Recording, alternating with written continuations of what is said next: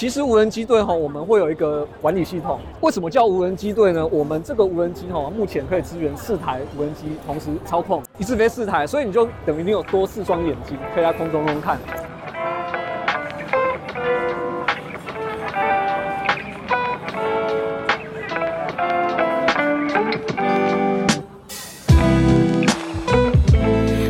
克莱尔的展览异想世界，我们将带你游遍全球第一手的展览以及周边新奇好玩的猎奇故事。各位可以看到，我现在所在的地方是经济部技术处，而我们现在的位置是位于高雄展览馆。我们在二零二三亚湾新创大南方的展期第一天。Day one，在下午的这个时段呢，有没有看到克莱尔已经换上球鞋了？我把早上用的高跟鞋给丢掉，哎，没有啦，先把它留下来，换上球鞋的原因，也就是我们今年又要带各位来。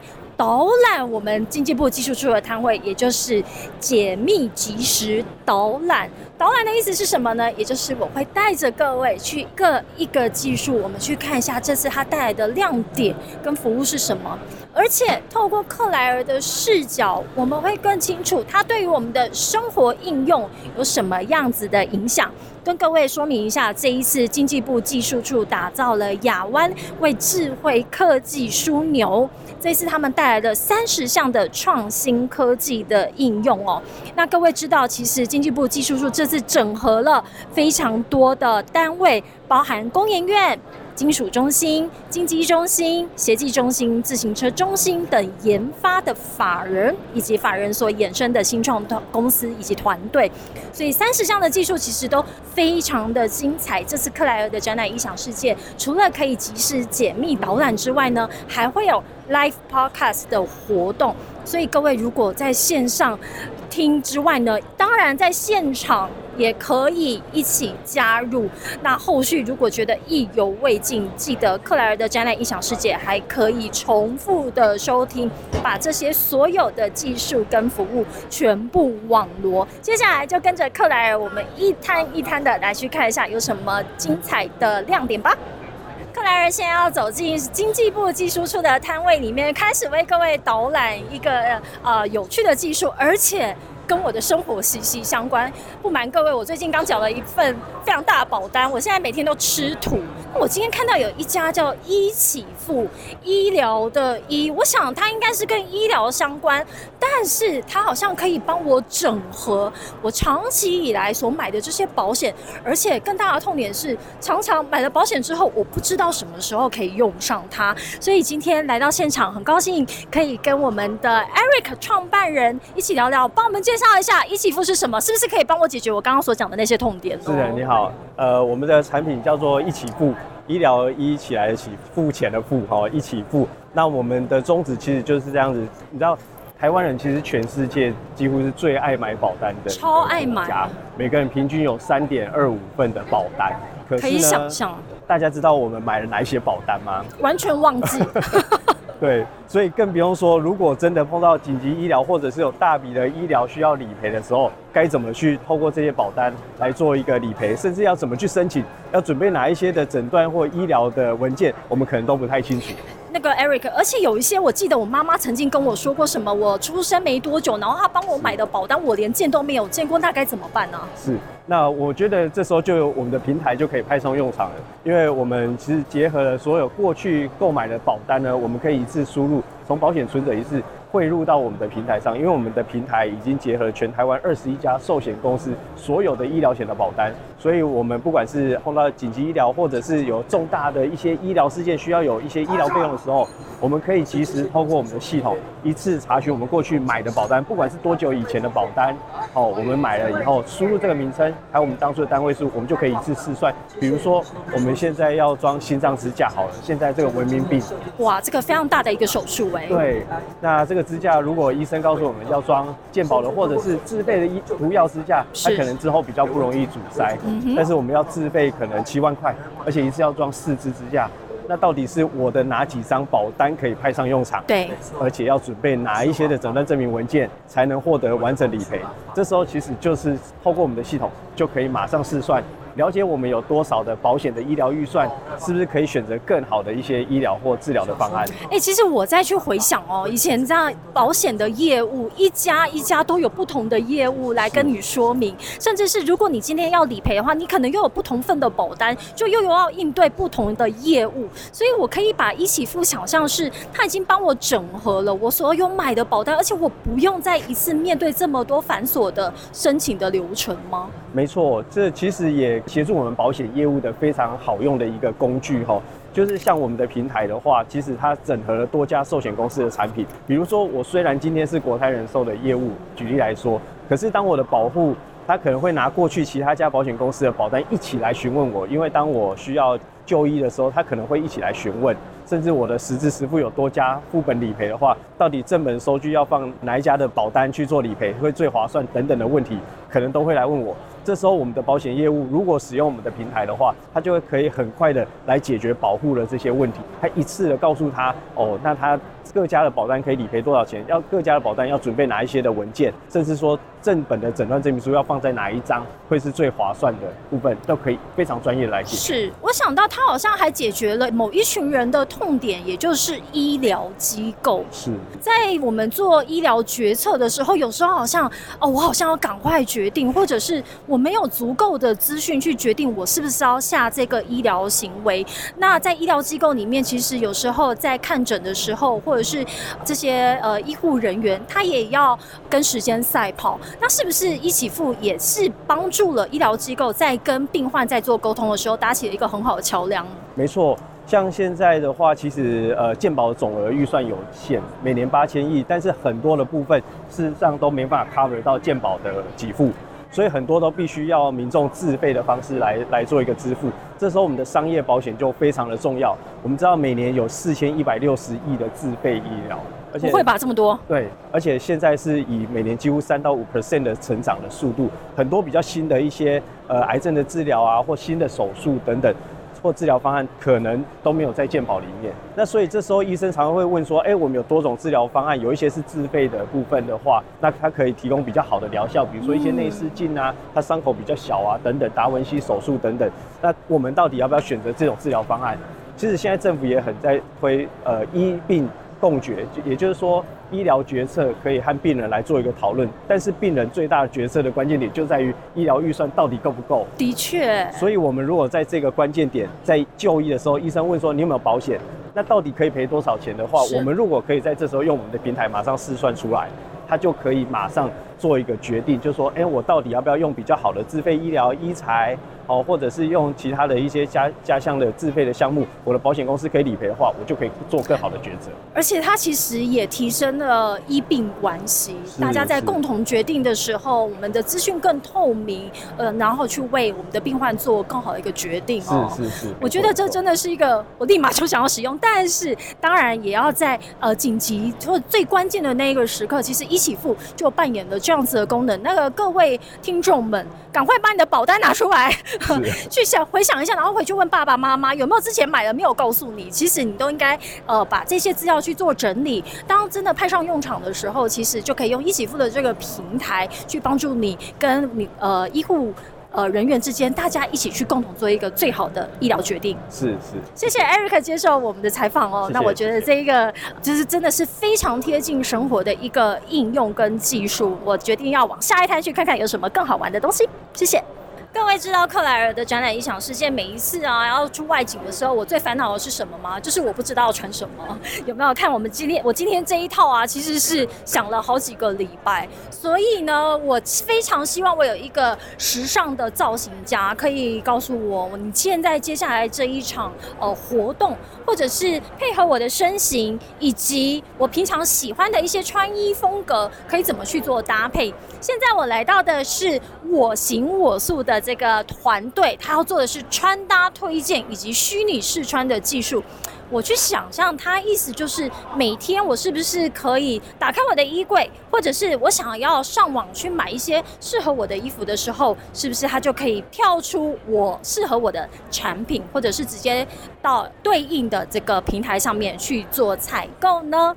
这一个时段我要邀请到的是 Fred 来跟我们做说明。Fred 你好，你好。哎，我先问一下，为什么当初想要做这件事情？因为在当时的时候，国国内其实，在 Fashion AI 这边的技术还没有这么蓬勃发展，那比较针对穿搭这样子的一些呃服饰电商的网站也还没有这么的多，所以这个时候是我们切入的一个。啊，一个破点这样子。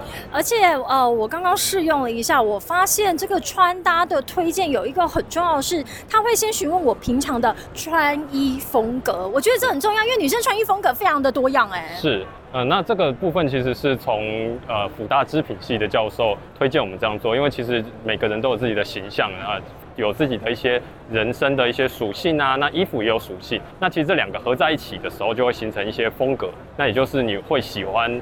怎样的人就会喜欢怎么样的风格，就会怎样的服饰这样。哎，那我出一个难题给你，你看到我现在现场穿的像一只青蛙一样，但你有没有？你可不可以猜猜看，我平常最爱的穿衣风格是什么？我觉得是比较偏，这叫权力女性。权力女性。我觉得应该是 O L 风啦，我把它再润饰一下。但是其实我平常最常穿的是，因为我很喜欢运动，所以我常常穿的是运动风，而且会做瑜伽，所以会会去找一些跟瑜伽相关的用品或者是服饰。所以也就是提到，其实每一个人在不同的场域，而且因应我的生活习惯，其实风格都会非常的多变。那我们要怎么样来使用这一套穿搭推荐的系统？好。那其实我们我们这套系统，它只需要拍一张您的照片，然后输入一些你的一些偏好啊、身高之类的。体重可以谎报吗？体重啊，会有点影响。会有点影响。那谎报五五公斤内可以吗？五公斤应该还可以。应该还行。好，是非常人性化，我觉得这样很好。好，然后电商它也只需要。啊，上传它的平铺的服饰的照片，那我们就可以将这两个结合，看到这个试穿的效果。哎，我记得以前我有看过一些穿搭的这种推荐平台，它都要做一个人体的三 D 模型的建模。那这一套穿搭推荐会这么麻麻烦吗？呃，其实目前我们目前是还没有采用这样子的方案，但是。其实三 D 建模是好的，哦，尤其是人。那如果人愿意接受的话，其实它可以在做尺寸的筛选上是有一些帮助的。那其实，呃，我们选择直接用电商的服饰照片就来做合成，是因为呃，传统的这种虚拟合成，它需要去对服饰做三 D 建模。那如果你面对的是零售商，比如说像是。呃，综合电商或一些品牌的电商的话，他们多半是没有这些三 D 的服饰的。是，对对，那可能比如像奢侈品牌或者是像 Nike 这样的大厂，他们才会有这样子的三 D 的的的模型。对对，那那你如果说你的衣服要做虚拟试穿，还要送到一个地方啊，去拍一个环境的照片，然后扫描，那这个成本就太高了。所以这套系统，我在家里就可以请家人帮我拍照，然后上传之后，我就可以直接做服饰的穿搭。哎，没错。那我们现在在呃 iStyle 的，如果我想要取得这一套系统，要透过什么样子的管道呢？呃，其实我们现在直接透过我们的呃加入我们的赖好友。那你们就可以呃马上体验我们的效果，好，那它上面会有一些我们合作的一些厂商的服饰，那你们可以用这些厂商服饰来做混搭，那就可以马上进行试穿这样。好，所以第一步我要先加入呃赖赖的好友，赖好友要搜寻什么呢？搜寻 iStyle，好。iStyle，也就是 iPhone 的 i iStyle，然后我们就可以先去下载这个官方的账号。那呃，需要请另外一位亲人或朋友帮你拍这个照片，对不对？对，为了要确保这个合成的品质，所以我们是有这样是需要做这样子的拍摄。拍完照片之后，应该不会看到裸体的自己吧？啊，其实不用穿到太过于露出皮肤了，所以就是只要紧身就好。那其实。呃，你穿比如说长的一些 leggings 也好，我们还是可以，因为可以看出你的大概轮廓，所以还是可以去合成出你的身形。只是就是我们现在技术还没有办法说把你的肤色变得深着很好，maybe 会生出一个黑黑黑人的脚之类的，但是它的轮廓是相同。了解，所以就是透过这一套捕捉的系统呢，可以去把你的身形轮廓给描绘出来，接下来就可以做呃服饰的一个推荐。对，是的。那现在推荐的合作的电商平台有哪些呢？呃，其实我们跟早期跟 PC Home，那后来跟乐天时尚的一个品牌，那后来现在目前最主要是跟 Momo 做合作。那他在他们的 App 上，你可以看到我们的推荐列在上面，没这样子。所以我就免掉了。我总是觉得衣橱里面少一件衣服，该买哪一件的这个困扰了。透过 iStyle 的推荐，我可能下一套我的工作服、我的 OL 服，甚至是我的运动服装呢，都可以在里面得到一个我非常满意的结果。是这样吗，Fred？对，没错。我非常期待接下来我们可以在更多、更扩充更多的这些电商平台的合作，我们的选择性就会更高。那我觉得第二家逛的这个摊位也是解决了我一个非常非常大的痛点。那我们接下来就往第三家去吧。克莱尔现在来到的第三个摊位，其实也跟我平常的生活习惯非常有关系。我是一个非常喜欢运动的阳光女孩，哦，看得出来吗？看得出来。而且我们今天在现场的执行长 Frank，他也是超影光机引擎的这个影片里面的男主角。哦，没办法，这个经验短缺，只能肌肉自己下海喽。相信您个人也非常喜欢运动哦。那我最近遇遇到了一些运动上面的痛点，就是如果在户外运动的时候，哇，阳光，台湾的阳光非常的呃强，然后刺眼，但我又想要知道我现在目前的一些身体数值，所以就会遇到。呃，我想要及时的一些呃反馈，但是我又眼睛又睁不开，那所以我们这一次超影光机引擎这次带来什么样子的技术呢？好，谢谢那个 Clay 的那个问题啊。我想基本上啊，你看我们今天在高雄，你知道阳光非常大，对不对？超级大。那像我今天就本来要去跑澄清湖，那跑外面的时候阳光很大，那我们想要资讯的话，最主要是什么呀？你要这个我们这个显示器我一定要够亮，要够亮。好，那够亮的时候，才能够让我们想要看到资讯看得很清楚。比方说，你捏的眼睛捏得很累，但是又看不出来，那不是我们戴的还是白戴，只是个累赘而已嘛。是。所以说呢，我们的光机引擎就是让智慧眼镜里面的显示可以在阳光底下还可以看清楚的。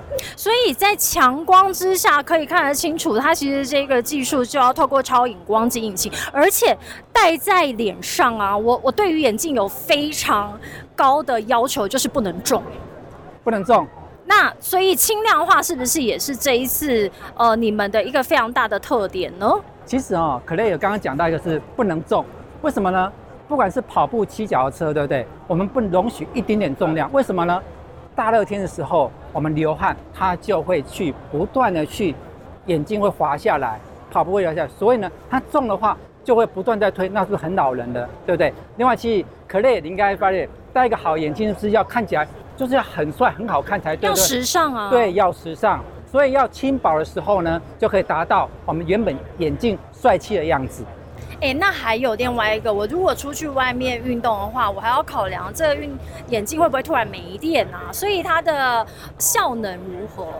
我发觉哈，你快要比我更内行了，你知道吗？我们现在在弄智慧眼镜哦，最大的弊病就是说。现在眼镜戴出去，搞不好一个小时就两个时就挂掉了。对啊，那我还要找地方充电呢。你如果是跑出去，就不可能再回来了，是，对不对？所以我们跑马拉松通常要四个小时、五个小时，骑脚车也是这样的距离。所以为让在我们运动过程当中，让它永远都有在启动的时候呢，这个续航力是很重要。那我们的这个光机引擎就可以至少 guarantee 我们的运动眼镜，你知道至少六个小时以上这个续航力。六个小时，所以跑超马都可以，没问题，没问题。那我现在可以想象，已经有非常多的这些运动爱爱好者已经跃跃欲试哦，因为它解决了几个痛点。第一，在强光之下，它的清晰度；第二个，轻薄时尚。因为我觉得爱运动的人，他们一定是对自己的健康、对自己的身形都有很高的要求，当然，是不是？所以一定要好看啊！你怎么可以给我带一个非常笨重，然后又不够潮的这个配件在脸？脸上，那第三个就是，呃，一一旦到户外运动了，我就希望我所带的这个装置，它是可以够长效的，所以至少有六个小时这样子的一个蓄电的功能。难怪 Frank，我看你真的是就是有在运动的样子，而且又要兼具这个时尚，这也就是你这一手操刀的这个产品。对，因为我自己很喜欢运动，我也希望说我自己带的东研发的东西可以带在应用我在身上，也是为了我的好朋友一起来运动，包括你。所以我希望我们做出来的时候，你可以当第一个试用者。我希望我可以一起加入这一个试用的行列，甚至变成爱好者。Frank 平常喜欢做什么运动？我现在有骑山铁，所以我要骑脚踏车、游泳，还有跑步。难怪，所以不管我游泳的时候、跑步的时候、骑脚踏车，我都需要像这样的智慧装置。这个游泳也可以带。当然可以，当然可以。我们骑什么游泳的时候最怕游的时候不知道我游了多少，是现在游速度怎么样，对不对？所以如果在这里的话，有一个智慧的一个显示的话，我就知道说我游到哪里了。哇，所以这个智慧眼镜用了我们的超影光机引擎的技术之后呢，其实让运动以及在自己的呃这个体能上面的提升，甚至对自己的自我健康的管理，也是一个非常好的一个应用。我觉得今天来到第三个摊位，我又觉得我的生活上面又开始了起了一些很大或者是开始微妙的变化。来到经济部技术处的这个摊位里面，真的是挖到非常多的宝藏哎！感谢 Frank 这次加入我们的谈话，谢谢你。谢谢 Clare。克莱尔现在在现场呢，已经开始跳起舞来了。因为我前面有一个不明的生物，但是呢，他好像要在跟我对望，而且我走到哪里啊，他的眼睛就跟到哪里。这不是就是跟法国的？哎，罗浮宫里面的蒙娜丽莎微笑的这个像是一样的吗？所以我现在来到这边叫做魔幻惊喜屋。魔幻惊喜屋它真的是给我很大的惊喜，因为克莱尔自己是做展场的，常常会看到非常多的这些一机一幕的运用。但是这个现场真的让我觉得，我好像不用戴任何的这些 AR VR 的头盔，它里面的头里面的这些人像好像整个就要跳出来在我面前。所以我接下来想要呃。邀请刘博士跟我说明一下这个魔幻惊喜屋，它用到的是什么样子的技术？你好，我们其实是用了硬体跟软体的技术。我们在经济部技术处科专计划支持之下，我们就去买了国内研发出来的 Mini LED 三片显示器，把它用直角方式把它阻立起来。阻立起来之后，就形成一个虚拟的空间。然后呢，我们有个软体技术，所谓的视觉三 D 错觉的技术，把这个。影像突出来，浮现出来，然后让这个，这这所谓的花露露，它呈现个生动的效果。来，我们先介绍一下花露露是高雄卫武营的这个吉祥物，就是我刚刚口中讲的不明生物。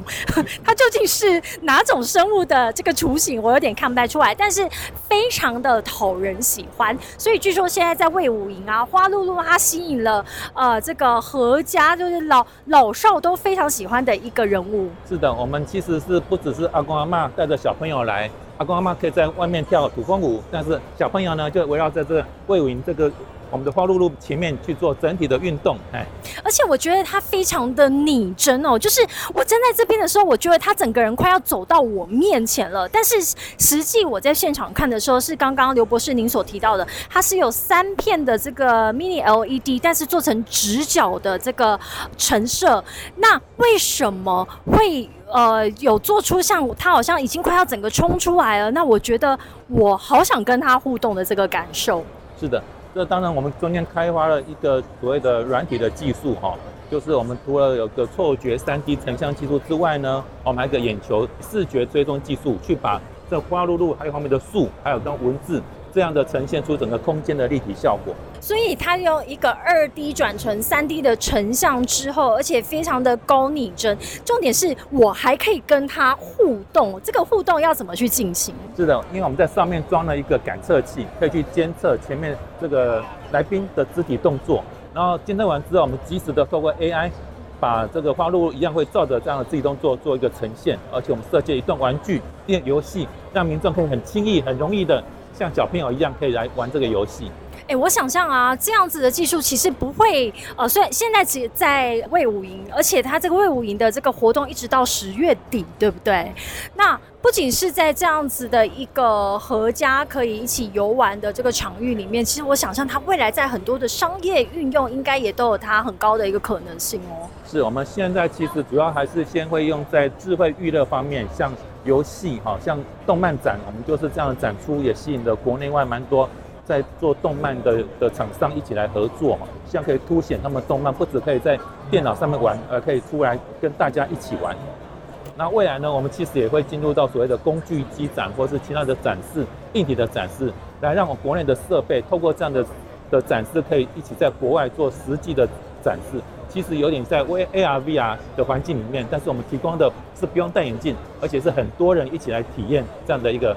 一个展示效果，哎，我很喜欢这个说法，就是伪 AR VR，因为以前 AR VR 我们想象的是除了要戴这个笨重的头盔，然后呢，也只有我自己在里面开心而已，我不晓外面的人都不晓得你在干嘛哦。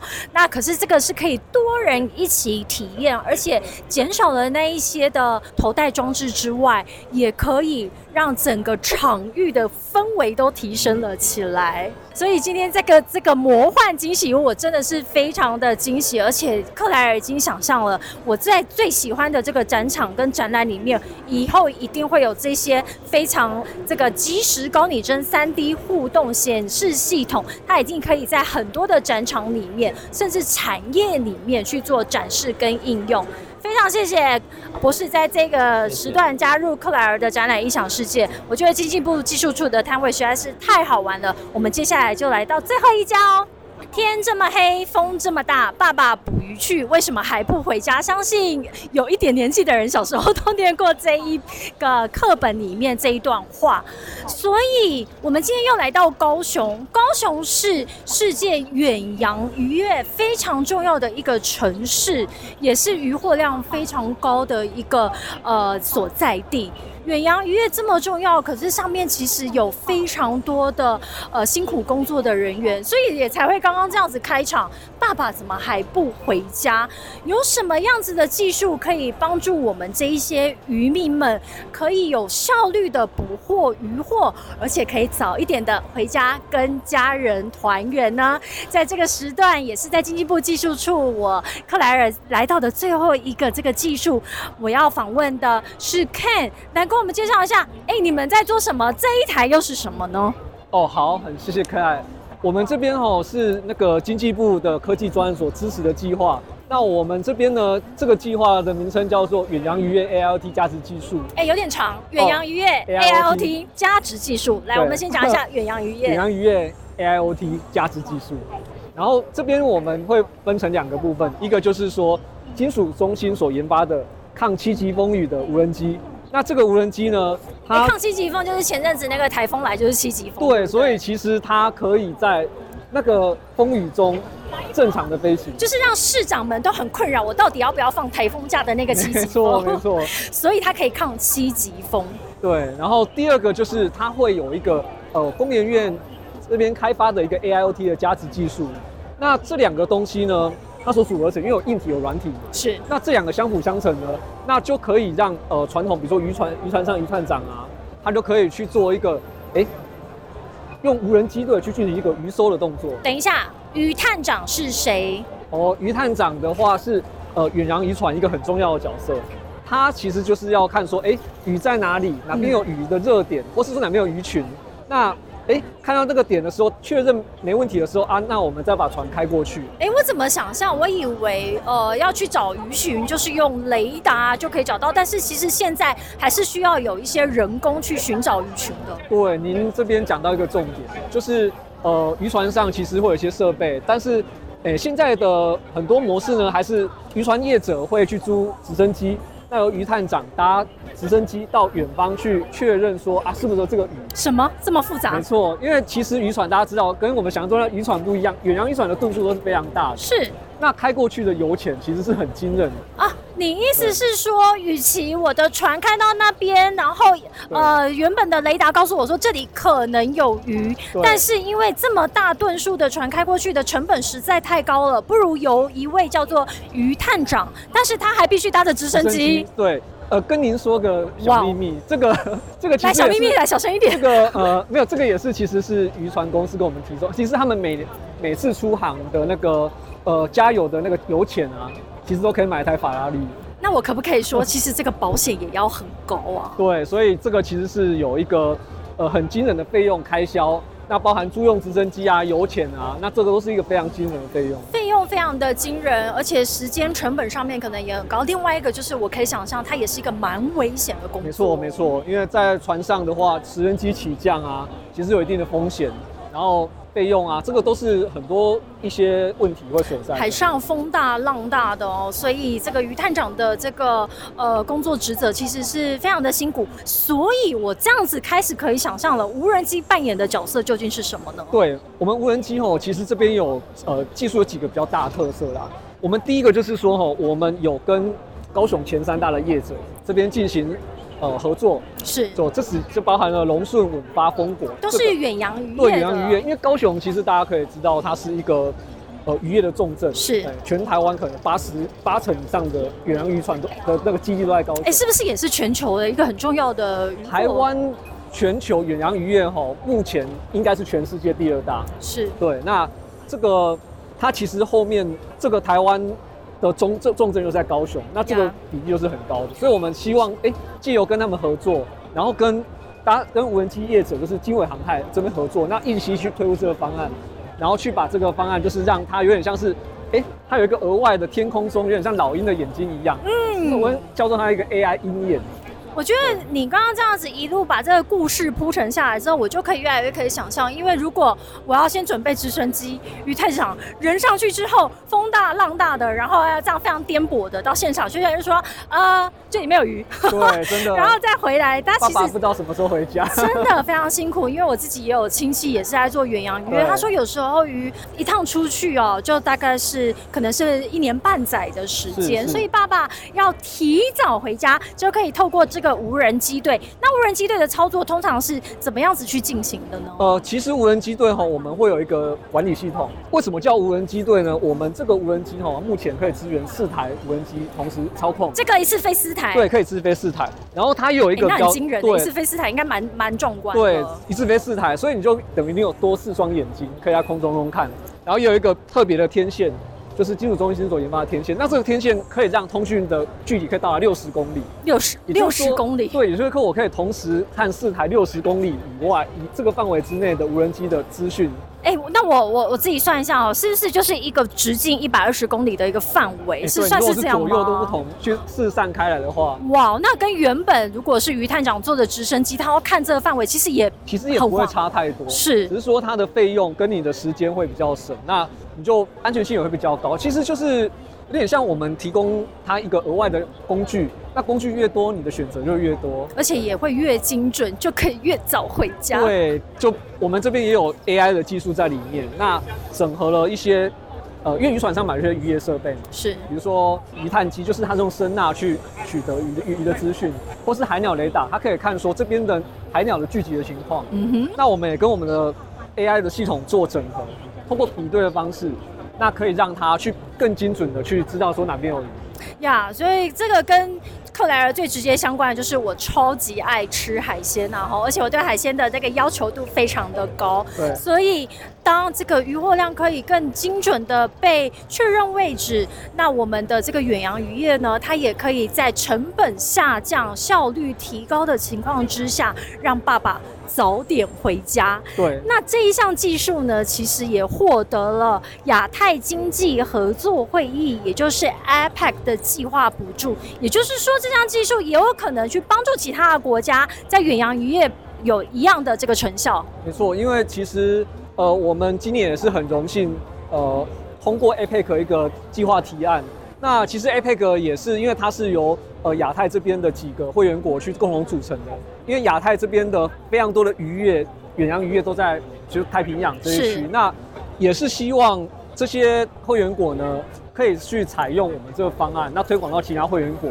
那变成说，哎、大家都可以早点跟自己的家人团聚这样子。哇，这就不是只有台湾的爸爸可以早点回家了，全球的爸爸都可以早一点回家。我觉得你参与这个计划应该是非常的与有荣焉哦，因为它不仅是一项先进的技术，它其实也是让我们知道渔民的作业的辛苦，而且每一位渔民后面其实都有一个家庭在等着他回家。是没错，非常感谢 Ken 帮克莱尔的展览影响世界，在这一个时段是解密及时导览，最后画下一个完美的句点。今天呢，我逛了五个摊位，我觉得每一个摊位都跟我非常的息息相关，也就是这一次经济部技术处在二零二三年亚湾新创大南方的这个展览里面带来了三十家的新创技术，每一家的亮点以及跟我们的生活有高度的相关。再一次感谢所有的听众聆听克莱尔的展览影响世界，我们下一集见喽，拜拜。